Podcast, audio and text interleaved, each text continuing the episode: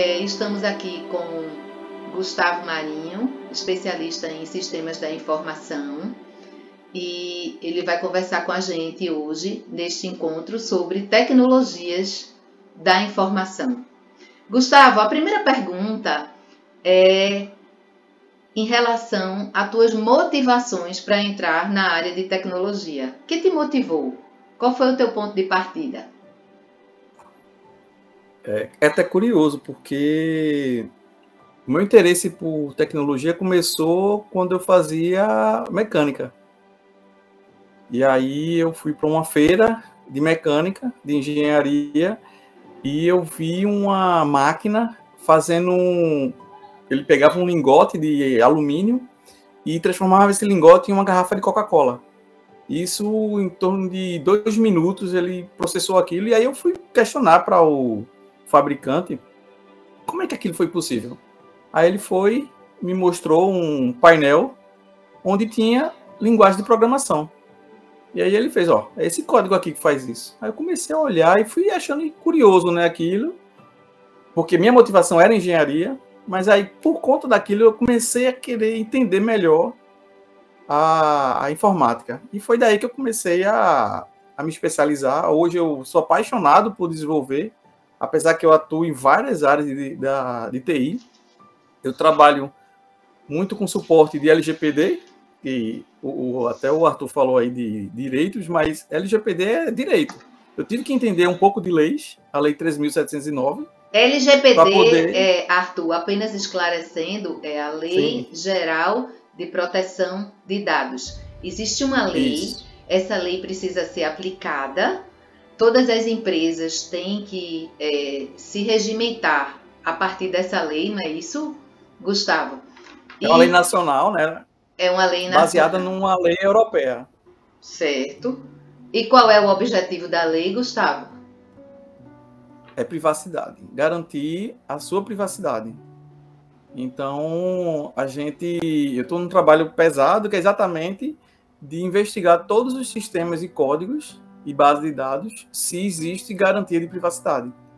Então, eu não posso fazer nenhum sistema que vá mostrar informações para pessoas que não autorizaram. Por exemplo, é, uma gravação de um vídeo, como estamos fazendo hoje, todos têm que estar de acordo de que esse vídeo poderá ser divulgado.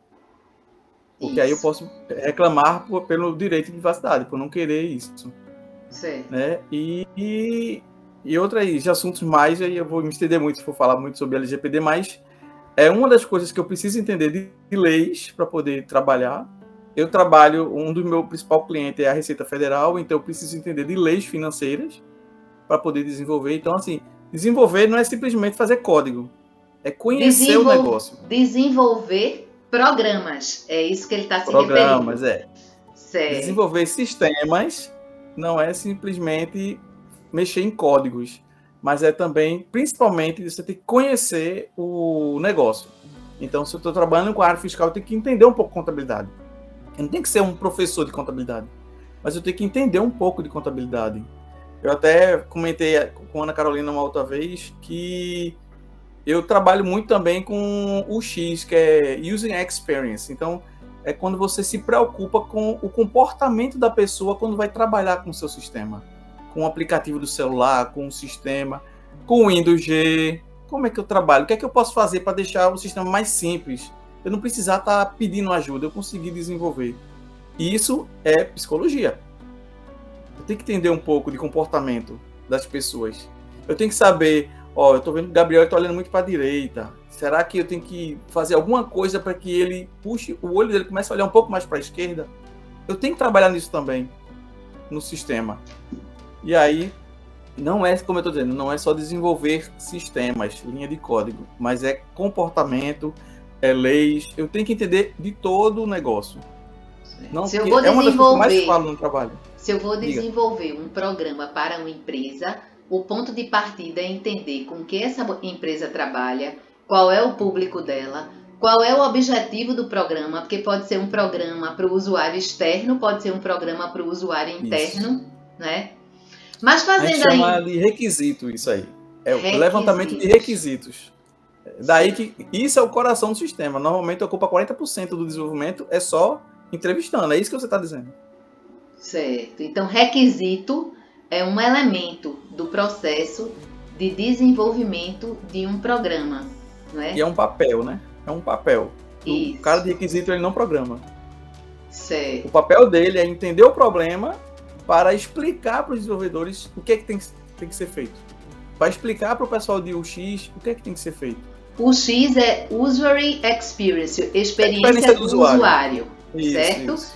É, e, e a pessoa que trabalha Gustavo, nessa né, função de identificação dos requisitos, é, ela precisa necessariamente ser um cientista da computação ou um, um, um, profissional de sistemas da informação?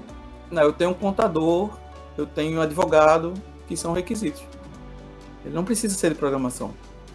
Certo. Mas ele é um papel fundamental para. Porque se você não tiver um bom requisito, você vai, vai passar um ano desenvolvendo um programa e o cliente vai dizer, não é isso que eu queria. Certo. Então você perdeu tempo e perdeu dinheiro.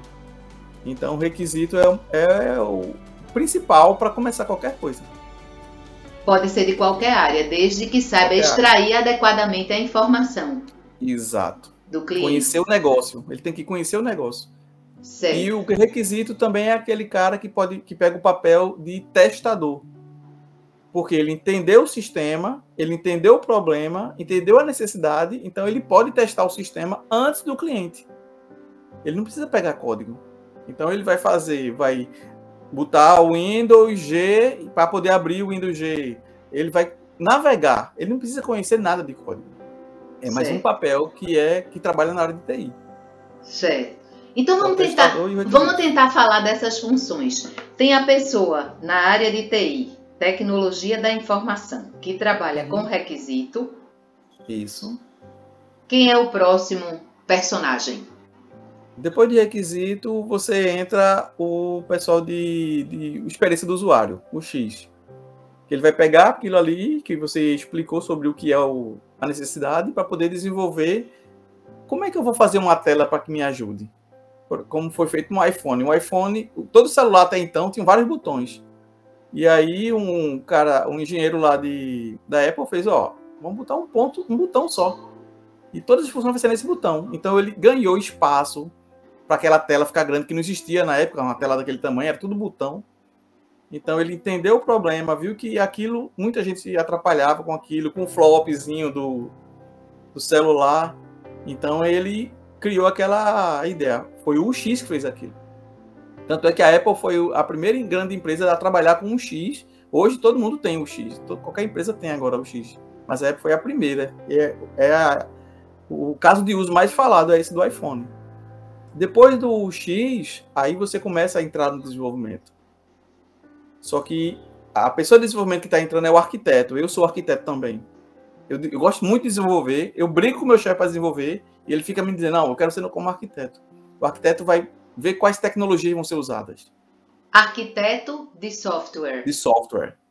Certo. Então, eu vou analisar tudo que vai ser usado. Qual é o banco, se vai ser em nuvem, se vai ser local, qual é a linguagem que a gente vai trabalhar, para se adequar àquilo que o X e requisitos falou. Então, vamos preocupar com tudo isso.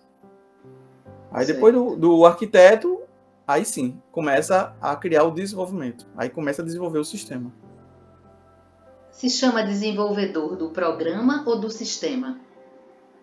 Desenvolvedor do sistema. Certo. Com base nas necessidades levantadas. Isso. Tem alguma Isso. outra função nesse organograma? Não, você tem um líder, né? Porque a, quem vai estar gerenciando toda essa equipe é o, o líder da equipe, do, do projeto. Então todo projeto tem que ter um líder e tem que ter um líder técnico o líder de toda a equipe, e o técnico é aquele que vai conversar com os arquitetos, com os DevOps e com os desenvolvedores. DevOps é quem vai. Pronto, quando o, o, o programador termina, o, que não existe mais a palavra programador, né? programador é o técnico. É o nível técnico. O nível superior chama desenvolvedor. Então, quando o desenvolvedor termina, ou o analista de sistema, que todo desenvolvedor é analista de sistema, ele passa para o DevOps, que é o cara que é tem que saber muito de sistema operacional. Tem que saber de Linux, tem que saber de Windows, tem que saber de qualquer linguagem, qualquer sistema operacional que for existir, porque é ele é quem coloca para funcionar. Quando você liga seu celular, quem colocou aquele programinha para rodar no seu celular foi a programação do DevOps, que é a parte de ambiente. Então ele pega o programa que foi feito pelo desenvolvedor e coloca para funcionar, ou no computador, no celular, na internet. É ele quem publica a solução. Certo. Ô Gustavo, todos esses profissionais, veja, com isso vocês estão vendo que a gente já está falando de funções, de atividades desempenhadas no dia a dia de trabalho, que são aspectos que estão dentro do nosso roteiro. Todos esses profissionais, é, eles vêm, eles podem vir, como você já disse, de origens distintas. Tem gente que está trabalhando no setor de requisitos e nem é da área de tecnologia Sim. da informação. Eu, como psicóloga, que gosto de entrevistar, poderia ser uma boa profissional para requisitos. Ah, então né? é psicóloga. Pois é, exatamente. É para trabalhar com a experiência do usuário, né? Então tem muito de aspectos subjetivos aí que você extrai e muito de comportamento, como você disse, e o profissional da área vai extrair bem, né? Uhum. É, já está me dando assim amplitudes para outras outros universos, né? De carreira de quem gosta de comportamento, mas não quer trabalhar com a patologia do comportamento pode querer trabalhar com o comportamento social dentro do universo da tecnologia. Mas, sendo os profissionais que trabalham mais com a tecnologia, como os desenvolvedores, os arquitetos de softwares é, e os é, programadores, os programadores vêm da formação com nível técnico hoje, os analistas de sistemas. Quais são, digamos, as profissões, o grande guarda-chuva de, de, de profissões que agregam a tecnologia da informação? A gente falou de funções, agora vamos uhum. falar de graduações, profissões, academicamente falando. Existem vários tipos de, de cursos. Né? Aqui mesmo em Recife eu já vi é, banco de dados, quer dizer, você fazer um, uma graduação só voltada para banco de dados, que é só um, uma parte do desenvolvimento.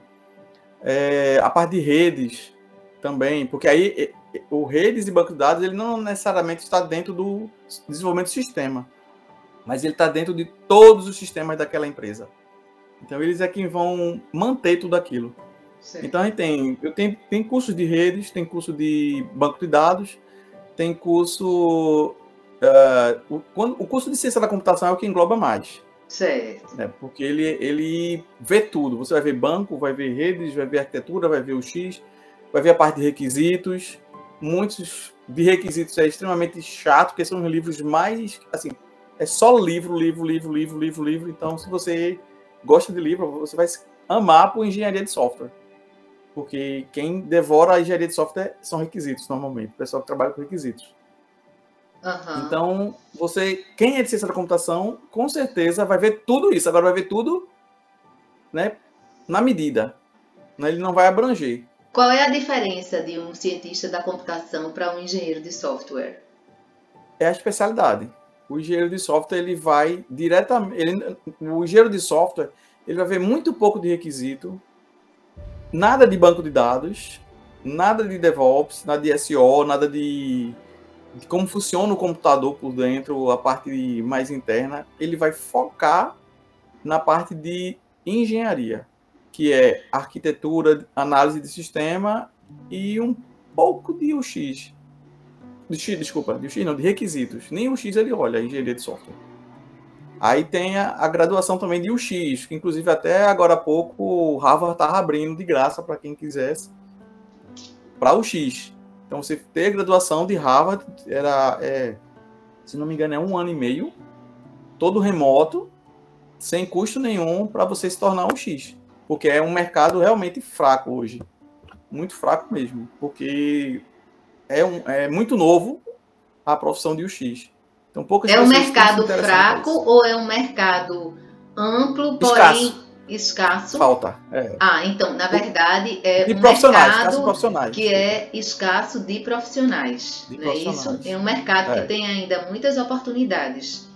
E, porém, poucos profissionais qualificados. Isso. Tanto é que a, a disponibilidade de, de, de áreas para trabalhar é tanta, é tamanha, que se criou há uns três anos atrás um cargo chamado é, Full Stack. Por que Full Stack? Ah, o cara é Full Stack, é o meu caso. Porque eu desenvolvo, eu sou arquiteto, eu sou trabalho na área de, de desenvolvimento, dou uma ajuda com o pessoal de UX, dou uma ajuda com requisito, não faço requisito, não faço o X, mas eu vou para reuniões com eles para poder debater. Vou para pessoal de teste, explico para eles o que tem que ser feito. Então, o cara que é full stack, ele tem que entender de tudo. Mas ele não é tão especialista em, como era antigamente. O cara que é Desenvolvedor, ele só desenvolve, só desenvolve. Se você perguntar qualquer coisa para ele sobre arquitetura, ele tem a mínima ideia. Se você perguntar qualquer coisa sobre, ó, qual é. Por que tu escolheu Java? O cara vai dizer, não sei, mandaram fazer. Entendeu? Uhum. Então tem muito disso, o cara que é muito especialista. E por conta da, da falta de mão de obra, começaram a criar o quê? Agregações. Por isso que hoje o salário de TI está crescendo tanto. Porque você não é só aquilo. Você é aquilo e tem que saber um pouco de banco, um pouco daquilo, aquilo. E aí vai subindo. Inclusive ontem, eu estava escutando no rádio, passou naquele. A vaga do que. No rádio sempre fala de vagas de emprego lá na, no centro do Recife. Aí sempre é salário mil reais, dois mil, não sei o quê. Aí falou lá, desenvolvedor Java, 10 mil reais para inicial. Eu parei assim e falei, peraí. Nunca falou de desenvolvimento Java aí. Porque Normalmente lá são, são empregos de nível técnico, nível superior, normalmente é muito inicial, que é contador, administração, mas desenvolvedor nunca teve aí. Desenvolvedor Java, Java é uma linguagem, né? É uma linguagem, é uma linguagem. Uhum. A pessoa é que está é sendo. Antiga, mas que bastante forte. É a pessoa que está sendo contratada para esta função vai desenvolver programas nessa linguagem. Nessa linguagem. Só que tem que saber a linguagem, tem que saber banco, tem que saber um pouco de requisitos também. É, é, isso que eu estou dizendo. Os salários altos de TI está sendo porque você precisa conhecer mais coisas e não só aquela especialidade. Certo. Você precisa conhecer um pouco mais. Eu vou voltar até essa questão do salário, porque às vezes isso é um grande mo tá. mobilizador. Mas ainda quero, já que a gente está falando nas áreas, é, nas profissões que agregam esse grande guarda-chuva da TI, tem duas outras que uma delas você também fez formação na área, Sistemas da Informação e Engenharia da Computação. Fala um pouquinho sobre essas duas, Gustavo. Não, a engenharia é, é, ele é muito direcionado para a parte de é, do arquiteto em si. Ele desenvolve, mas ele também tem que conhecer um pouco sobre as tecnologias existentes e qual escolher. Existe uma, uma, uma análise que é feita chamada de radar, que se você perguntar para uma pessoa que não fez engenharia ou não tem, não é voltado para desenvolvimento, ele não tem a mínima ideia do que, que é isso. O que, que é o radar? É você perguntar para o mercado qual é a linguagem que hoje está forte porque isso é o direcionamento do mercado para a contratação. Por exemplo, uma linguagem que está crescendo muito é chamada de Python. É uma linguagem que é fortemente utilizada por médicos, por contadores, por economistas e por professores de, de exatas. Porque é uma linguagem simples e é melhor do que usar calculadora. Você consegue fazer muita coisa com Python sem necessário estar tá usando calculadora. Por exemplo, eu tenho três planilhas. Poxa, eu queria transformar isso tudo e condensar em uma só. Na linguagem de Python, você faz isso aí rapidinho. Que é uma linguagem bem simples. Eu, inclusive, já vou começar a estudar Python, porque eu trabalho com é, dados georreferenciados e o Python é perfeito para isso. Porque eu consigo fazer cálculos muito mais rápido do que o Java faz. Então, estou precisando já me atualizar, que é outra coisa que eu sempre digo nas entrevistas. Não pense que terminou a faculdade acabou o estudo. Não existe isso. Para TI não existe isso. Sim. Eu me formei há 10 anos atrás, mais de 10 anos atrás, e todo ano eu tenho um curso, todo ano. Acho que para nenhuma área, né, Gustavo? essa necessidade de atualização é permanente hoje, em todas é. as áreas que a gente possa imaginar. Né? Isso. Hoje o pessoal contra... É, as empresas estão contratando conhecimento. Exatamente. Então, quanto mais conhecimento você tiver, você vai se destacar. E tem uma corrente na, na, nos processos de aprendizagem que se chama. Eu vi uma aula 15 dias atrás, inclusive, com um especialista em aprendizagem, não é aprendizagem infantil, não, é aprendizagem no mundo global. E aí ela traz, é, eu já tenho lido muito a respeito também disso, que é hoje você adotar a perspectiva do lifelong learning, que é aprendizagem uhum. ao longo da vida, né? Vocês devem até ter ouvido já falar alguma coisa sobre isso. Então, isso em todas as áreas. É, mas geralmente, vê, ainda esclarecendo essa diferença, qual a diferença da engenharia da computação para a ciência da computação? A engenharia está sempre mais voltada para o hardware, é o que a gente ouve no senso comum. Isso. E nas pesquisas, nas matérias, é, a engenharia é mais voltada para o hardware, para a composição dessa máquina e a ciência da computação para o software. Não, é ciência da computação também olha só hardware, né? Porque ciência da computação é, é o curso mais abrangente que existe. O engenheiro de software, ele, ele direciona. E o engenheiro o da computação? Direciona. O engenheiro da computação. O engenheiro, não, é, o engenheiro da computação, eu acho que esse é de hardware. Isso. Porque eu, eu, eu, eu tava pensando em engenharia de software. Eu acho não. que eu acabei confundindo. É, Isso. É, ele é mais voltado para hardware, é verdade. Isso. Então é a, a montagem do equipamento, as interfaces. Mas não é hardware é PC, é hardware servidor. Certo. É algo maior. Porque assim, muitas pessoas ficam é, achando que o hardware é o PC, é um laptop. Não, não é isso. São os servidores. É onde fica o que a gente chama de nuvem. Então, o, o engenheiro de computação ele vai trabalhar com máquinas pesadas, máquinas grandes, entendeu? Ele pode olhar celular também para entender, apesar de celular ser menor do que um computador, mas o celular chega a ser muito mais complexo do que um computador por conta da questão de que ele sempre está utilizando a rede. Então ele precisa trabalhar a parte de network, né? a, a rede do sistema tem que funcionar bacana. Então o engenheiro de computação ele precisa conhecer um pouco mais sobre redes, como funciona o IP, como funciona o TCP, como funcionam esses protocolos de comunicação entre máquinas e que hoje tá ficando. Eu fui agora comprar uma geladeira para mim e tinha uma geladeira que tinha um, um tablet na frente. E aquilo a gente chama de IoT, que é a internet das coisas. Então, aquilo ali é nada mais nada menos que um celular com cara de tablet, mas que tem uma conversa de rede absurda. Então, 5G vai chegar aí, se prepare que vai vir muita coisa que vocês nem sonham ainda. Eu já vi muita coisa, na época da faculdade eu via Bluetooth. Ah, isso aí não existe, hoje em dia é super comum. E vai vir muita coisa, 5G vai trazer muita coisa, e o engenheiro de computação vai trabalhar pesado mesmo nisso. Importantíssimo esse esclarecimento, que é o hardware é, da nuvem, né? É, é o hardware é, das, dos servidores, aliás, né, como você colocou. A gente sempre faz essa associação do hardware mais físico, né? Que é o equipamento. Mais próximo. É, e que tem muita relação com elétrica, com eletrônica também, né? Muitas interseções com essas uhum. outras áreas.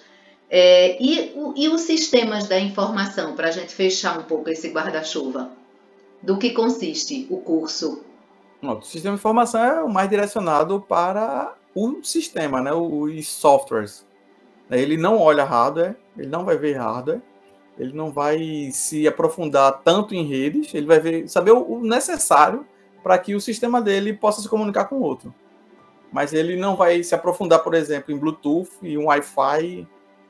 Ele não vai estar se preocupando com protocolos de, de rede mas ele vai se preocupar com o mínimo necessário para que o pacote, né, que a comunicação entre cada hard, cada equipamento se chama de pacotes. A gente chama de pacotes é, TCP. Então ele, ele, precisa saber o mínimo necessário para que o pacote dele saia da máquina, do servidor e vá para sua máquina, para sua, para sua, para sua. A ele, é distribuição é dessa informação Isso. é diferente do engenheiro de software, né? Porque ele faz mais a, a avaliação do software, a análise do sistema, mas não necessariamente é mais abrangente. a distribuição dessa informação, né? E todos que têm engenharia na frente têm coisa também de engenharia elétrica. Sim. Ele vai ter conhecimento também, porque ele precisa, porque, por exemplo, o equipamento de, de um hospital, né, um, tomografia, aqueles equipamentos lá, ele precisa ter alguém de TI e alguém de engenharia. E o, todos os cursos de engenharia, eles vão se aprofundar naquelas máquinas também. Ele consegue trabalhar bem naquela máquina. Sim. Entendeu? E o de software, ele está preocupando. O engenheiro de software se preocupa muito com o software que vai ser utilizado para aquela máquina utilizar. Não simplesmente software de, de programas TikTok, e, e, é, Instagram, não. Ele vai estar se preocupando com como é que eu. Que é o caso até do que o Arthur falou de robótica. Ele vai se aprofundar com robótica. Porque robótica é engenharia. Engenharia elétrica. Tanto é que o engenheiro de, de software e o engenheiro de computação, eles podem ter CREA. Enquanto que o ciência da computação, o sistema de informação, não, não pode ter CREA. CREA, pessoal, é o registro no Conselho Regional de Engenharia. Isso. Certo? Qual é a relação? A, a robótica tem mais relação com a engenharia da computação e com. Com é, os cursos de engenharia. Com, com os cursos de engenharia. É. Tá. Exato. Certo. É, essa questão, para fechar, da informação que você deu em relação ao mercado mercado muito amplo, muito fértil, absorvendo muitos profissionais. Cada Dentro vez o profissional. Hã? Dentro e fora do país. Pois é. Cada vez o profissional tem que se apropriar de mais informações e isso elevando é, os níveis salariais dele, termina sendo também né, uma área de é, alvo de muita atração por conta disso e às vezes a pessoa não para para pensar nesse critério que é assim, que relação eu vou ter com o meu objeto de trabalho, né, Gustavo? Porque eu já recebi meninos aqui no segundo, terceiro, tô com um já entrando no quarto período de ciências da computação, que está chegando para rever sua escolha, porque é, trabalhar com os elementos das ciências da computação propriamente dito tem sido um percurso íngreme para algumas pessoas. Então, se você escolhe só focado no mercado e não se dá conta, que é isso que a uhum. gente exercita muito nesse processo de orientação profissional, não se dá conta da função que eu vou desempenhar, o que, que essa função tem a ver comigo, o que, que estudar isso tem a ver comigo, o que, que, que, que estudar determinados temas vai requerer de mim, o que é que eu vou me envolver. É, por exemplo, na ciência da computação, quando você começa a desenvolver o programa propriamente dito, para os desenvolvedores, eles lidam muito com a linguagem de algoritmo, ou é um, um equívoco da gente? Sim. Lidam, né? Precisa. Precisa entender algoritmo para poder fazer os sistemas funcionarem. Não simplesmente códigos funcionarem, mas comunicação entre equipamentos, entre celulares, entre IoTs, tem, tem que saber protocolo, tem que saber algoritmo. Gustavo, e com relação é, aos, a, as graduações de uma maneira geral, né, também, nessas áreas, são graduações assim que são pesadas de que disciplinas, hein? O que, que predomina? Com certeza cálculo. Cálculo. Com certeza cálculo, com certeza. E quanto mais engenharia, mais cálculo. Porque você vai precisar ter conhecimento de cálculo tanto para o software como para o hardware. Né? Você vai ter que ter cálculo de todo jeito. E assim, se você pegar uma, um, um, curso que não tem engenharia, como ciência computação mesmo, você vai ter cálculo, mas um ou dois períodos. Engenharia você vai ter bem mais cálculos, porque você precisa. Até porque você vai ter o CREA, né? você vai ter o conselho regional do, do, do engenheiro, do arquiteto e engenheiro. Então você precisa ter um conhecimento de cálculo, porque você também é qualificado para dar aula de matemática. Você tem uma ideia de como engenharia atua tanto na parte de cálculo e matemática. Então, se você gosta de matemática, você vai se dar bem. E já que... Não precisa saber ser mestre, tá? Não precisa. Certo. E já que você tem é, algumas funções como essa, né? De requisitos, experiência do usuário, é, uhum. e os cursos hoje de tecnologias da informação tem disciplinas voltadas também para comportamento, para investigação da linguagem, da, das necessidades específicas. Isso é incluído no curso ou isso vai ser realizado realmente por profissionais que têm outras formações? Não, depende dos cursos. Tem curso que, por exemplo, ciência da computação, você vai ter alguma coisa de direcionado, mas não é não é algo, por exemplo, filosofia. Não vai ter um curso de filosofia, mas você vai ter alguma coisa que vai ter coisa de filosofia ali dentro, certo. inseridas naquela cadeira. Certo. Engenharia, eu acho que não tem isso. Certo. E para fechar essa tua é, essa tua experiência na área, você começou falando para a gente de uma atuação que você está fazendo na área de LGPD. É, como é que um, um especialista em tecnologia da informação, o que é que ele atua exatamente? Além de estudar a lei, ele está estudando a lei para fazer uma investigação do sistema que a empresa utiliza é isso ou para desenvolver um sistema que seja protetivo dos dados? Fala um pouco da tua experiência é, para a gente ter duas. um caso mais palpável. Eu tenho os dois casos. Eu tenho um caso que eu já tenho um sistema que já existe, né, porque a LGPD foi de é 2021, e aí eu comecei a re, revisar todos os o comportamento do sistema para poder saber se existe alguma vulnerabilidade dentro do sistema para a LGPD. E o sistema que eu estou fazendo, que aí é, é, é, bem crítico, porque como eu vou estar tá trabalhando com mapeamento de todos os imóveis rurais e urbanos, então, todos vocês estão em uma casa aí. Então, eu estou fazendo um sistema que vai estar tá mapeando onde vocês estão com endereço, pegando dados do imposto de renda, sabendo todas as informações de vocês. Porém, eu tenho que garantir que, se vazar o meu sistema, ninguém vai saber quem são vocês.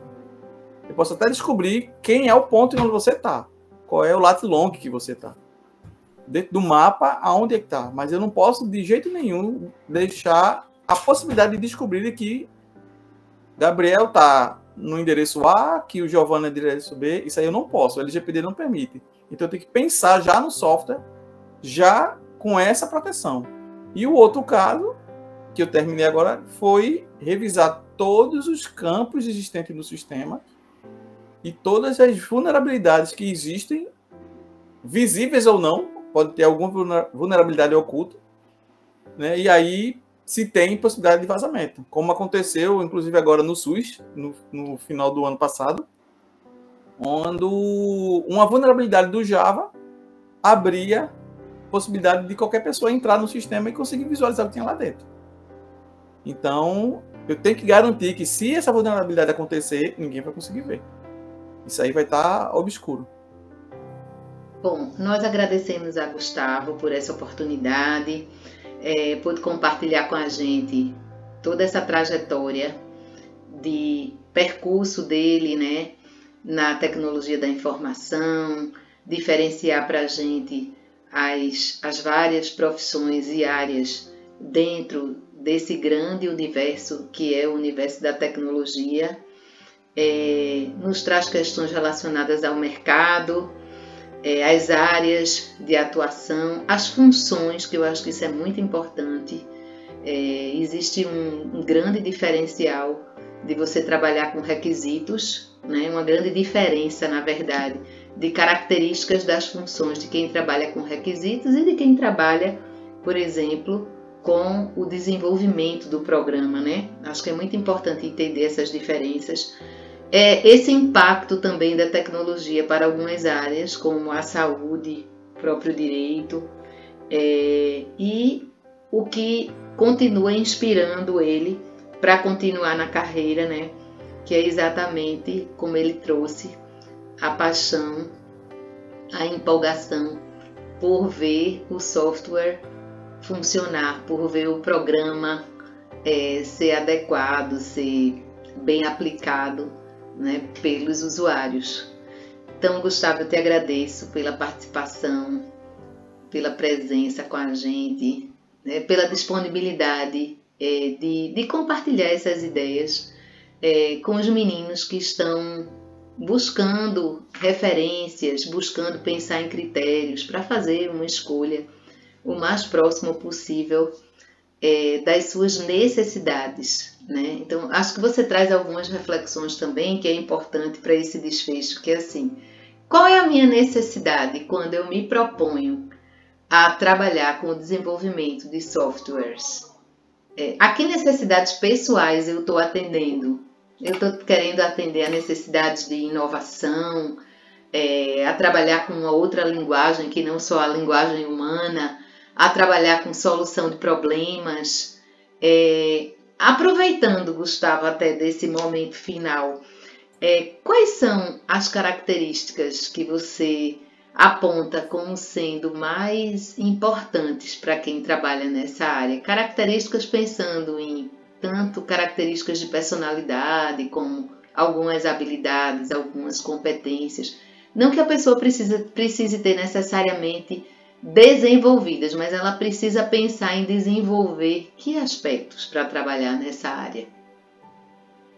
É, eu acho que primeiro a iniciativa, porque para tudo você vai precisar ter uma iniciativa. A, a condição de estar tá sempre buscando algo para estudar.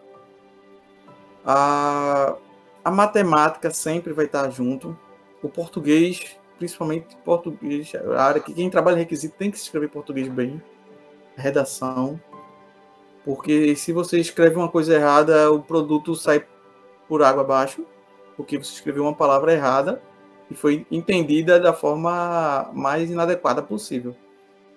E eu acho que o inglês, né, você saber inglês é hoje Hoje, tudo que é de inovação sai primeiro em inglês, para depois sair em qualquer outra língua.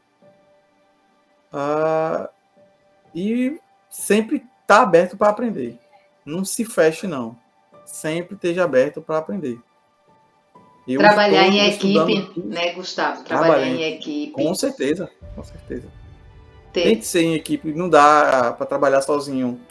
Até porque existe uma coisa que é até da filosofia, né, de que quando você tenho uma dúvida no desenvolvimento, eu paro e chamo alguém. Quando eu vou explicar para aquela pessoa o problema, eu resolvo o problema.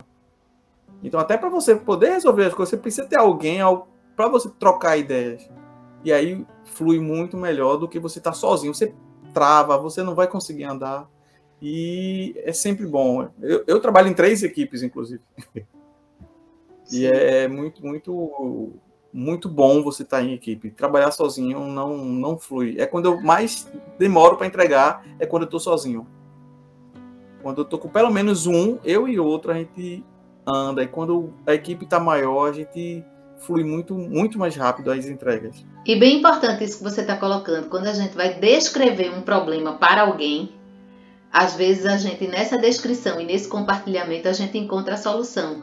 Isso acontece no direito, isso acontece na medicina, na psicologia, na educação, né? Então, a gente, quando compartilha as ideias, a, a, tomada de decisão ou a resolução do problema, ela aparece, ela surge quando a gente volta a se ouvir, quando a gente vai nomear o problema, vai apresentar a dificuldade para quem é parte integrante da equipe. A gente às vezes ainda nem recebeu a solução, né, a contrapartida do outro para uma solução, mas só o fato de nomear e compartilhar né, já existe essa possibilidade de construir uma resposta, né? Então, uhum. acho que é muito importante isso que você está trazendo e eu acho que também a capacidade de lidar com prazos e o interesse e o desejo também de buscar soluções, porque todo cliente tem uma necessidade apresentada para você para ter uma alternativa, para ter uma otimização do seu sistema, para ter uma segurança. É, então ele quer atingir um objetivo, né? E o objetivo tem que ser palpável, tem que ser concreto. Não é um objetivo Exato. subjetivo, né? Até a experiência do usuário ela é mais subjetiva, mas essa capacidade de lidar com os prazos e resolver problemas, eu acho que também é um pré-requisito importante.